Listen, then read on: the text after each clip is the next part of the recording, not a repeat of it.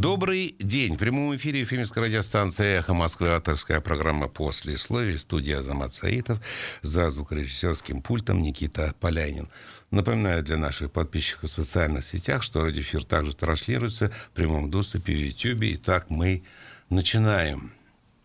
Одно из событий минувшей недели категории «Культурная жизнь» Уфы не вызвало, увы, у горожан уж такого чересчур заметного ажиотажа. Я о прошедшем 3 сентября в Башгосфилармонии Давлатовского фестиваля литературной «Импульс», приуроченного к 80-летию писателя-эмигранта, нашего земляка, и открытию в тот же день при небольшом стечении поклонников арт-уголка во дворе дома по улице Гоголя, где он, собственно, и родился – Республиканские СМИ уделили событию достойное место в эфире и на газетных полосах. Вот не отношу я себя к ценителям творчества Сергея Довлатова, но сам факт внимания к литературе как таковой, пусть и на местном уровне, натолкнул на кое-какие размышления, которые хотел бы сегодня обсудить в рамках послесловия с профессионалом в этой сфере. Сегодня у меня в гостях главный редактор литературно-художественного журнала «Бельские просторы» Юрий Горюхин. Прозаик, приветствую и вас. Добрый день. Вот для начала вполне ожидаемое вступление к разговору. Вы в журнале «Бельские просторы» практически два десятилетия, из которых почти 15 лет рулите самым толстым в республике русскоязычным изданием. Его тираж на сегодняшний день, если не ошибаюсь, более трех тысяч экземпляров, да? Это было давно, сейчас, к сожалению, даже меньше тысячи. Ну, около тысячи. А, вот так да, даже. Да. Гримасы сегодняшнего дня. К сожалению. Понятно. Ладно, тем не менее, вот кто они, ваши читатели? Возраст, статус, э, э, география проживания? Ну, география понятна, это все-таки наша республика, республика Башкортостан, сопутствующие регионы, но там уже немножко сложнее, я имею в виду в смысле подписки, потому что подписка у нас республиканская. Э, все остальные читатели, которые существуют, они находятся ну, они, конечно же, по всему миру, но это скорее электронные читатели. То есть бумажный – это читатель, если так можно сказать, это республиканский. Какой состав? Ну, наверное, творческая интеллигенция. То есть учителя, студенты, э, может быть, техническая интеллигенция, та добрая старая, которая читала все в советское время. Сейчас я не знаю, читает ли. А, ну, тогда я просто по родителям своим сужу. Весь почтовый ящик у нас был набит и лид-журналами, и ну, всем-всем-всем. Что могу сказать? Э, ну, журнал действительно, он как бы э, и создан был как региональный, но сразу же были поставлены задачи как бы и учредителями, чтобы мы транслировали литературу нашу республиканскую на федеральный уровень, что мы и делаем. И в то же время мы держим пульс не только на литературе нашего региона, но и вообще на всей страны, да и мира, в общем-то. Вот мы пока далеко не ушли вот от этих э, цифр. Хорошо, вот вы сказали, что тираж, увы, э, тысяч экземпляров. Да, тысяч. Ну, чуть более, может быть. А, но читают и в электронном виде. А вы не, не, не представляете для себя примерное количество тех читателей, которые э, знакомятся с произведениями, выложенными в журнале через электронный формат? Ну, представляю, конечно. Я могу... Потому что у нас это один из показателей. Около 10 тысяч. Mm. 10 тысяч в месяц. Это просмотров, но э, тут читатель, он лукавый электронный, потому что он открыл страничку, я его посчитал. Он перешел на другую, я как бы его тоже посчитал, но он немножко уже по-другому считается. Э, он может досмотреть до конца. В принципе, это тоже все обсчитывается, но Э, как он считает, я не знаю. От того, что он... Ну, понятно, да, тут своя технология, да, хорошо. Да. Но вы сказали еще и зарубежные читатели. Э, из каких стран э, вы получаете приветы? Я это сужу, скорее всего, от авторов, потому что сами читатели мне сложно смотреть. Ну, в принципе, это тоже возможно, но я этим не занимаюсь. В смысле, из какой страны зашел там а авторы... И... Ну, а чисто праздное любопытство? А, ну, как... Нет, у меня есть праздное любопытство, просто это технически не совсем как бы моя а, специальность. Понятно. Да. Хорошо. А так и Европа, Америка, ну, обычно все наши иммигранты, которые куда переехали, вот эти и есть иностранцы. Понятно. Вот вас относят к писателям, которые представляют так называемую современную финскую прозу.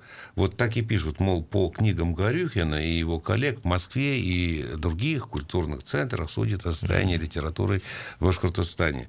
Вопрос – а каково мнение вот этих, скажем так, судей о нас, живущих в республике? Мы э, в их глазах читающий регион, не глухая провинция?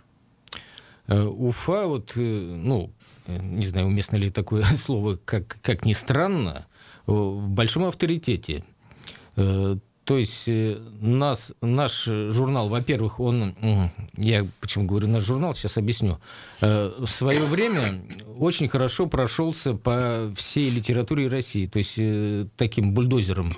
Мы брали таких зубодробительных критиков, осознанно, не буду лукавить, и они, несмотря на авторитете, на авторитеты, в общем-то, объяснили читателям, кто есть кто. Возможно, субъективно. Но это привлекло внимание. Насколько я слышал, даже Захару Прилепин достался от вас, да? Да, остался ему, родимому, да. Понятно. И, и нет, конечно, это не от того, что вот мы вот такой использовали прием. Э, но это позволило обратить внимание на сам журнал, то есть посмотреть, что там есть, и как бы оценить его. Э, здравый человек, он понимает, разумеется, что э, мы все-таки журнал Национальной Республики, то есть у нас почти половина идет это переводных, башкирских, татарских, ну, все, кто проживает у нас, литераторов. И, но в целом литература, как бы вот она представлена, современная литература нашего региона, она э, абсолютно коррелирует с федеральной литературой. Ну, может быть, даже и мировой в какой-то мере. Ну, достаточно лестно звучит вот для нашей э, республики вот, э, мнение профессионалов. Хорошо, ну вот видите, вот еще такое. Среди вот авторов вашего издания есть и писатели с именами. Ну, достаточно назвать одних только наших земляков. Это, конечно, прозаик Камиль Зиганжин, молодой Игорь Савельев, поэт Николай Грахов, который, насколько я знаю, даже у вас эм, заведует, по-моему, отделом поэзии. Заведовал, да. Заведовал, да? Угу. Но вот есть среди них и начинающие авторы, среди которых немало совсем зеленой молодежи. И вот тут мне стало интересно, о чем пишут начинающие, в каких чаще жанрах и о чем? Начинают, конечно, со стихов. Стихи — это ну, кажущаяся такая легкая литература, которую можно написать за ночь какую-то свою рефлексию, и вот, вот произведение готово. Иногда так оно и есть. Но э, великий филолог Потебня, он говорил, что проза – это вырожденная поэзия. То есть поэзию он ставил гораздо выше и, в общем-то, был прав. И, и тут вот э, они часто попадают в эту ловушку, я имею в виду молодые литераторы. То есть стихи пишут пишут и пишут, но э, вот я хочу сразу привести пример другого толстяка «Новый мир». Он уже который год объявляет официально. Ну, давайте все-таки мы поясним э, радиослушателям э, и тем, кто смотрит нас в Ютьюбе, что толстяк на вашем сленге это толстый журнал. Во, вот он. Вот, вот да. Сантиметр. Он объявляет, что никакой поэзии они не принимают. Текучку, то есть они не принимают. Только те, которые, кому там они заказывают, там Кушнеру, там еще кому-то. А, и, и люди очень удивляются, как так? То есть я посылаю, а ему уже ему заранее, то есть не глядя, говорят, что стихов не будет, Вася, все, отдыхай. Э, это я почему привожу пример, потому что э, в этих федеральных, там картофельными мешками эти стихи лежат, у нас тоже очень много стихов. Это к тому, что, что пишут. Да, потом начинают писать прозу. А как вот часто э, можно, вот скажем так, вот, э, проследить переход от поэзии к прозе? Это тенденция или э, не всегда? Кто-то, как, скажем, пошел в поэзию, так и остался? Если человек э, талантливый, то я думаю, он остается в одном жанре. Я не встречал даже вот с именами, хоть взять Набокова, хоть Бунина, хоть это я самых-самых беру, хотя они, конечно, авторитеты и в поэзии, и в прозе, но Джойс, допустим, он очень неудачные стихи писал. Ну, так, сам-то я не читал в подлиннике, конечно, но тем не менее. Мне кажется, что и если встал на одну стезю, то вот ее и тащишь, если получается. Хорошо, но мне все-таки больше интересует наше вот э, зеленое э, подрастающее поколение. А зеленое начинает пробовать. Э, мне больше всего не нравятся многостаночники. Они же потом не только прозу, поэзию. Вот все что угодно. Все, что... Вот самое противное, когда тебе приходит письмо и спрашивают, а что вам, о чем вам писать? Да не надо мне ни о чем писать. Ты пиши о том, что тебя интересует, а не то, что я хочу напубликовать. Я еще сам не знаю, что я хочу. Вот это же журнал, это пазл. Вот, как вот написано в моей книжке пазл. Э, он, это, это же живой организм, который каждый номер, он свой создается. Да, мы можем задать тему, но мы никогда не знаем, какой выйдет журнал. Удачно, неудачно. Я вот не случайно все акцентирую на так называемой зеленой молодежи, потому что я вот хотел бы чуть позже об, на эту тему более подробно поговорить. Вот скажите, пожалуйста, вам приходилось наверняка по душам говорить с такими начинающими поэтами, прозаиками? Как вы думаете, вот человек, который э, увидел свое первое произведение в печатном виде в журнале, он потом пойдет в это ремесло? Или это, скажем, э, чисто такое подростковое юношеское баловство? Или так проба сил, может быть? 15 лет я, назад я бы сказал, он все, он наш, он до конца. Сейчас нет. Сейчас э, авторитет, к сожалению, даже вот этого э, твоего произведения на, на бумаге, да, он какой-то ничтожный. Человек приходит, ну дайте один номерок, я там куда-нибудь мама не сброшу и все. Это для меня удивительно. А чем вы можете это объяснить? А, ну да, снижением авторитета, авторитета, в общем-то, слова писательского, литературного слова, точнее, вот так назовем. К сожалению, это реальность. Она так вот есть. Наверное. Возможно, э, с больше есть, соблазнов. Слава инженера человеческих душ не греет в такой силе, как, скажем, э, Э, как раньше, скажем, вот э, людей привлекала литература? Она, может быть, греет, но эта слава как-то трансформировалась и ушла в какую-то другую ипостась. Я не хочу сейчас там говорить благосферу, там что гораздо интереснее, допустим, им написать э, ну, какие-то вот несколько постов и даже не заработать, а просто миллион лайков, допустим, чем, чем вот полистать не наш журнал, допустим, а более какие-то там федеральные, авторитетные. Не знаю, чем это объяснено. И опять о зеленой молодежи. Угу. Кого среди них больше? Городских э, ребят и девчонок или э, сельских?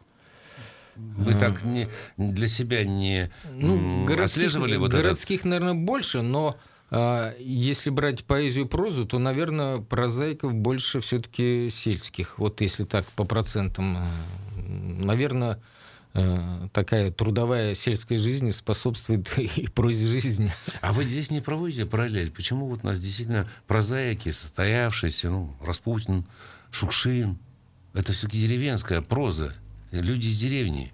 А поэты больше, скажем, ну, элитарная городская молодежь. Ну, Здесь нет такой тенденции? Ну, Возможно, она и есть. Конечно, тогда все-таки был и мощный городской э, пласт прозы, если брать то время. Да, там была серия «Городской роман» даже, да, я помню. Да, там Трифонов и, там, и так далее.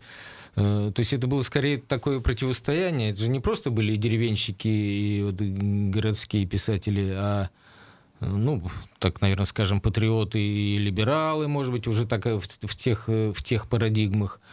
Ну, то, то, что вылилось вот потом после перестройки, вот уже в их абсолютную как бы разъединение. Нет, я все пытаюсь какой-то, скажем, вот здесь вот уловить какую-то взаимосвязь между вот э, деревенщиками, это связь с землей, это постоянно, скажем, видишь природу, видишь э, красоту земли, я не знаю, ну, я не хотел ну, бы так высокопарно говорить, а э, городской молодой человек или девушка, они живут э, в теснине домов, ну, там не до поэтики, там, вернее, не до лирики.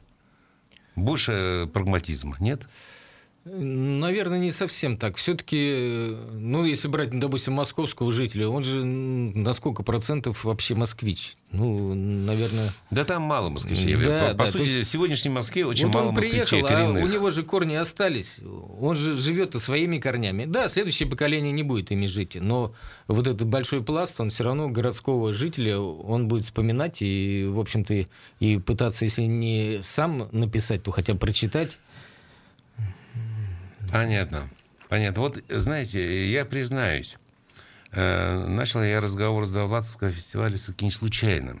Сегодня, к сожалению, не только он, писатель из самой дата советского периода, закончивший свою жизнь на чужбине, но и литературные светочи прошлых эпох не в чести у нынешнего поколения. Вот на эту тему говорят мало, больше в формате констатации, читает, мол, книги народ мало, а молодежь и вовсе живет в айфонах. Вот вопрос, насколько все это трагично или наоборот Естественно, это охлаждение людей к печатному слову. Это неизбежная данность как этап цифрового развития общества или же все-таки э, некая болезнь роста, а может даже деградация самой читающей страны в мире, как называли когда-то СССР.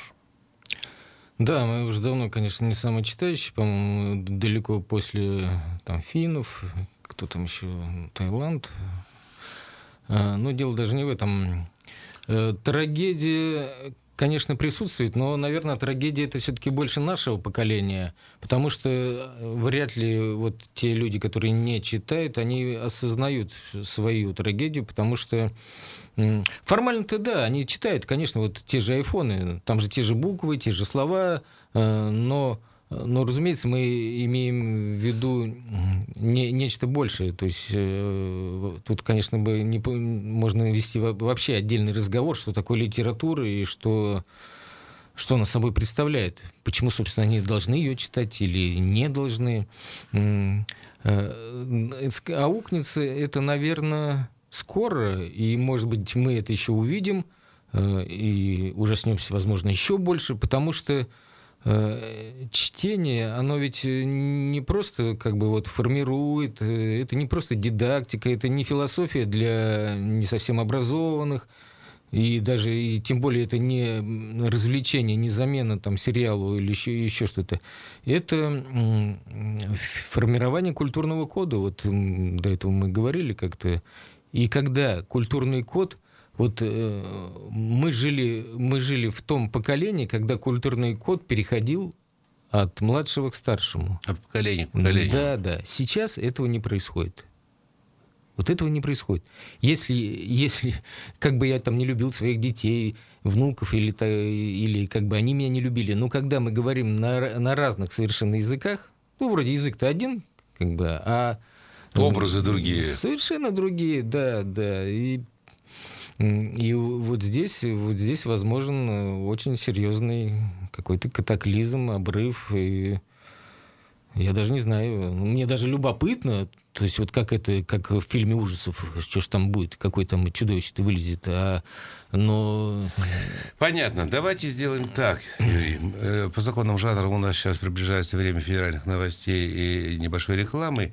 Я э, напоминаю, что у меня сегодня в собеседниках главный редактор литературно-художественного журнала «Бельские просторы» Юрий Горюхин, прозаик. И мы буквально через несколько минут вернемся. Вы далеко не отходите от своих радиоприемников, и мы продолжим разговор на эту э, непростую тему.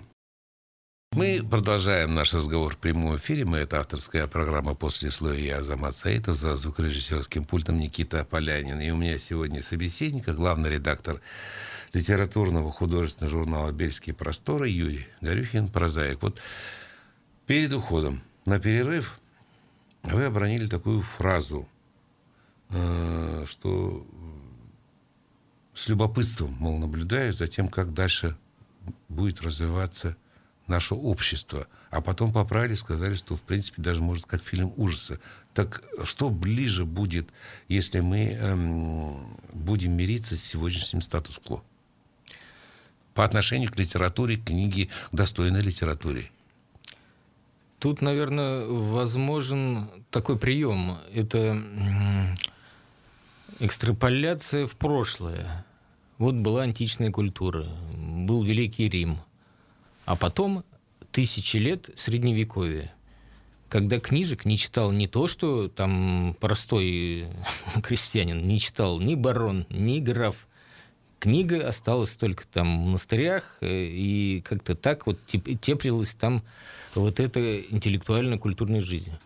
Э, я, например, как раз вот сейчас об этом и подумал, что вот я сказал, мне любопытно, а что любопытно? А вдруг это будет вот темнота, и, и, и никто не знает, что через тысячу лет будет Э, опять на тысячу лет ждать, когда вот эти ростки где-то там останутся, что это будет, что там за ростки, э, эти жесткие диски, может, где-то будут валяться, может быть, э, ну, в бумажном виде. То есть можно предположить, что если доводить до абсурда, все может быть и вот так. Да, вроде бы потом... А если самоуспокаивается, что после мрака, после ночи наступает день? А это же не очевидно это мы можем надеяться на это, но а может быть и не так. Александрийская библиотека загорела дотла, не осталось ни одного э, свитка. Мы же даже можем мы только можем догадываться, что там было. То есть закон э, развития общества не э, схож с законом природы. Да, конечно, это как бы не наши не наши мысли, то есть это уже все давно продумано и доказано. Э, но я не, не хочу, чтобы... Ведь тут же возможен э, вообще какой-то вот этот фантасмагорический результат, когда э, может быть, книжки начнут писать уже, и так они уже и пишут, искусственный интеллект и все такое. И... Не, не, не, без души хорошую книгу не напишешь. Это уже я более чем в этом убежден. Нет? Ну, возможно, но э, если не нужна будет душа тому поколению, который как бы не а, прошел, вот. не прошел вот этот культурный код, ему будет э, то есть, тут, тут с вами, да, можно согласиться. Несколько да. алгоритмов, там секс, наркотики, рок-н-ролл. Да, да, да, да. Вот, кстати, обратил внимание вот на такой вот э, комментарий в социальных сетях. Вот его написал известный в республике блогер Олег Гайсин он директор Туймазинского индустриального колледжа, и он написал комментарий на пост премьер-министра э, республики Андрея Назарова о прошедшем недавно в Башкортостане конкурсе молодых профессионалов WorldSkills. Вот даже я процитирую. У школьников появился интерес к получению хорошей, востребованной, высокооплачиваемой профессии. И далее пишет он. Сейчас, мол, наш колледж конкурс на сварщиков, электриков, автомехаников. Конец цитаты. Вот в связи с этим у меня к вам такой вот вопрос. Как полагаете, вот наша подрастающая смена повернется в какой-то момент истории страны к добротной литературе на бумажном носителе? Или это уже невозможно? И если такое чудо, тем не менее, произойдет, что мы должны делать, начинать делать уже сегодня?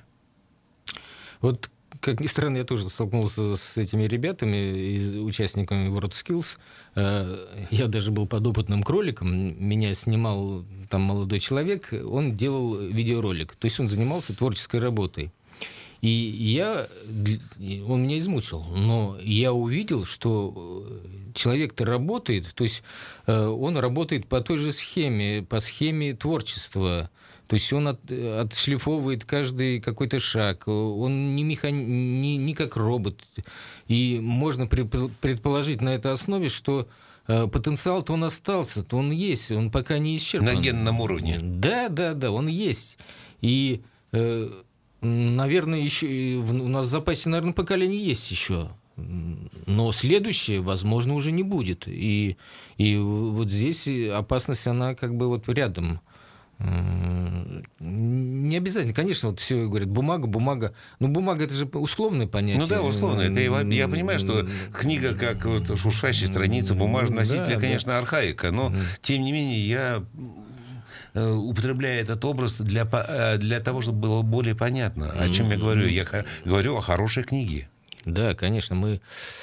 А, вот я просто мечтаю увидеть, что будет делать мой как бы там сын, внук, э, через сто лет, ну, через сто лет, наверное, скорее праправнук, э, будет ли он получать то же удовольствие, которое получаю я? Вот я приезжаю на дачу, я выбираю старые книги вот этой э, академической серии с огромными комментариями, с, с огромными предисловиями, послесловиями. Казалось, такая занучена мне вот в 14 лет, когда я их открывал, я их прямо это, назад выбрасывал. Сейчас я вот с таким удовольствием смакую каждое слово и, и, и интеллектуальное, интеллектуально насыщенное. И, и я понимаю, ну, как это, как это здорово, какой это кайф, кайф, вот, пускай будет вот это слово. Кайф э, находиться э, в парадигме э, того культурного кода, который сформировался до нас вот за тысячу лет. То есть ощущать вот э, пальцами рук бумагу. Да, да, это я все... Запах, может быть, э, книг вот такой. понимаете, я почему так тоже с вами согласен. Дело в том, что я пытался вот э, читать некоторые хорошие, добротные произведения на планшете. Ну, нету этого кайфа. Ну, нету этого интереса. Вот Потом вернулся, начал искать эти же книги на бумажном носителе, у меня совершенно другое восприятие. Я в электронном виде читаю только как профессионал, в том смысле, что вот рукопись, да, мне удобно, удобно их править, удобно быстро просмотреть, пролистать, но это удобство только для меня. Но это технический да, подход это, э, профессиональный. Да, да. Главреда. Удовольствие я получаю только от бумаги. Я, я тоже не читаю с экранов. Хорошо, но я тогда вот в том вопросе задал, что мы сегодня должны уже начинать делать, если мы хотим, скажем, а, оттянуть во времени вот эту деградацию общества? Ну, какую-то маленькую толику, какую мы можем нести? Не только вы, как писатели, но и мы, как журналисты, э, тот же самый блогер, как э, директор колледжа. Что мы можем внести, э, сделать, э, куда прокричать, какие дела э, в первую очередь нужно сделать? Тут вопрос такой. Да вроде бы постоянно только этим и занимаемся, что рассказываем, но э, заставить вот молодого человека или молодую девушку пойти за тобой не просто. Это надо быть действительно либо большим авторитетом для них, либо я даже не знаю, что либо.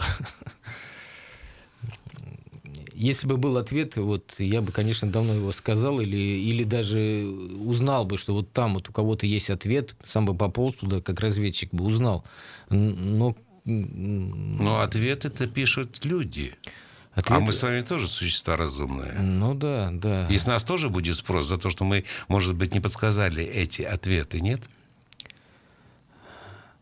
Ну, беда не в том, что мы не можем сейчас сказать ответ, а беда будет в, в том, что мы не ищем ответы. А вот самое главное, что мы э, не ищем.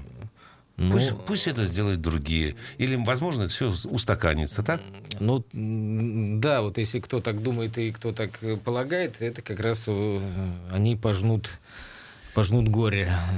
Вот глядите, Э, еще вот э, немножко, скажем, э, свернем вроде с этой темы, но по-любому она будет параллельно идти вот этой теме. Вот мы пережили на минувшей неделе начало очередного учебного года.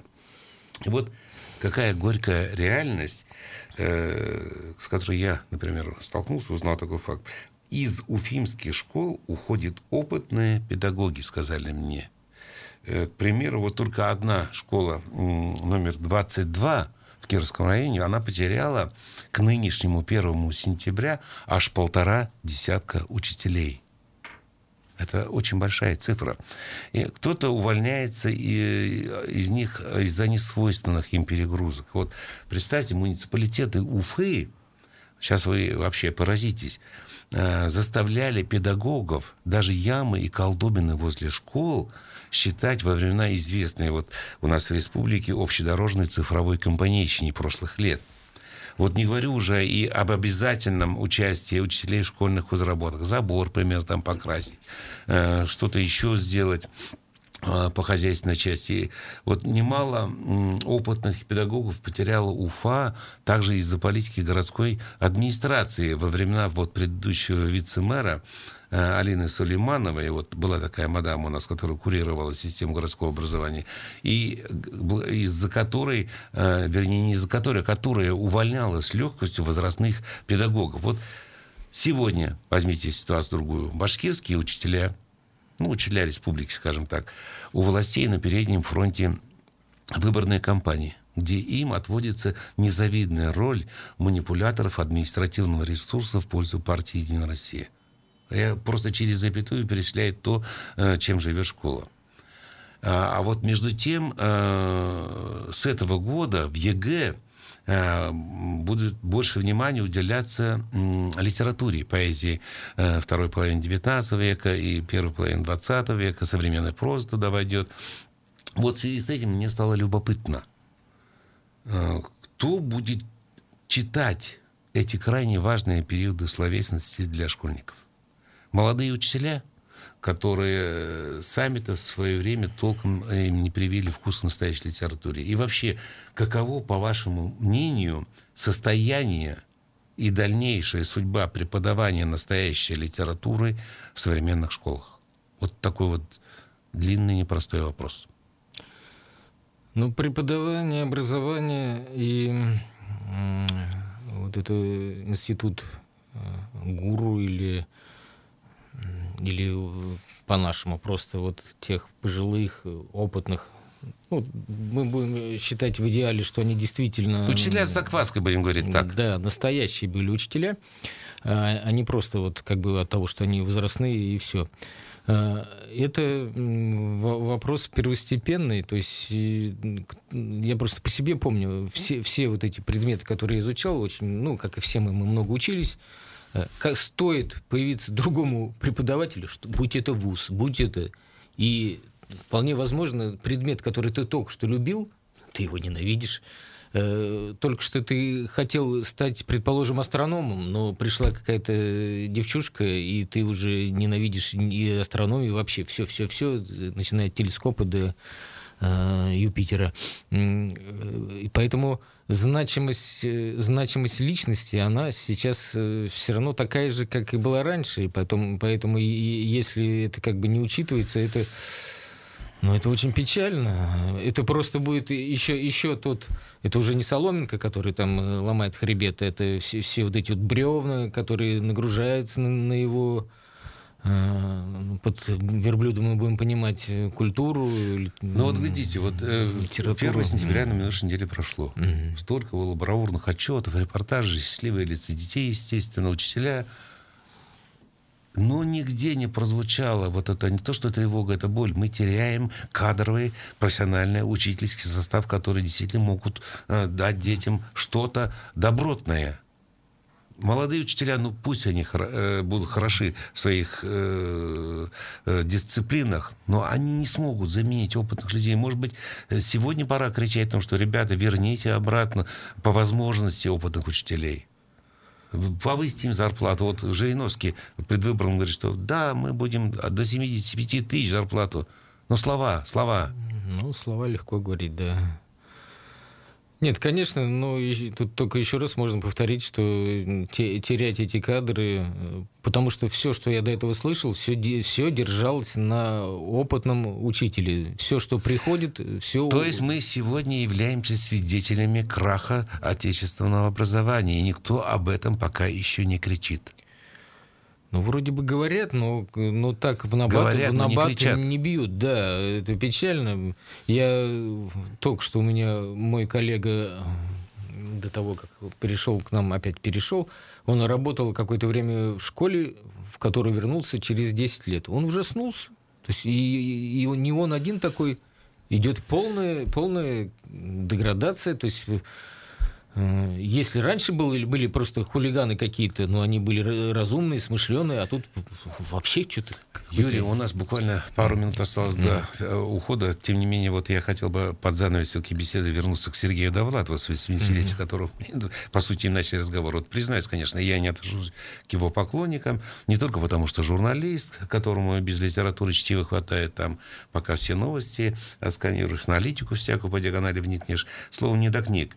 Но не читал думчиво Довлатова по другой причине достойную литературу человек должен впитать, считая, лет до 35, а по крайней мере, а мне уже вдвое больше по годам, староват получается для Довлатова. Тем не менее, вопрос к вам не как главреду литературного журнала, а как прозаику. Что дают современному читателю книги Сергея Довлатова? Э, Сергей Довлатов э, занимает э, тот сектор литературы, который у нас, допустим, отсутствовал в советское время. Поэтому-то и такое большое внимание к нему. Ну, плюс совпало с тем, что иммиграция, все писатели, которые вернулись назад, они получают вот преференцию в виде внимания, в виде... Как литератор он интересен тем, что вот лично для меня, вот я скажу, я не буду говорить о том, что мне не нравится, скажу, что мне нравится. Он э, вместе с своими персонажами, героями, которые часто вот эти деклассированные личности, пьяницы там и все прочее. Нормальные люди, короче. Нормальные люди, да. Он себя от них не отделяет.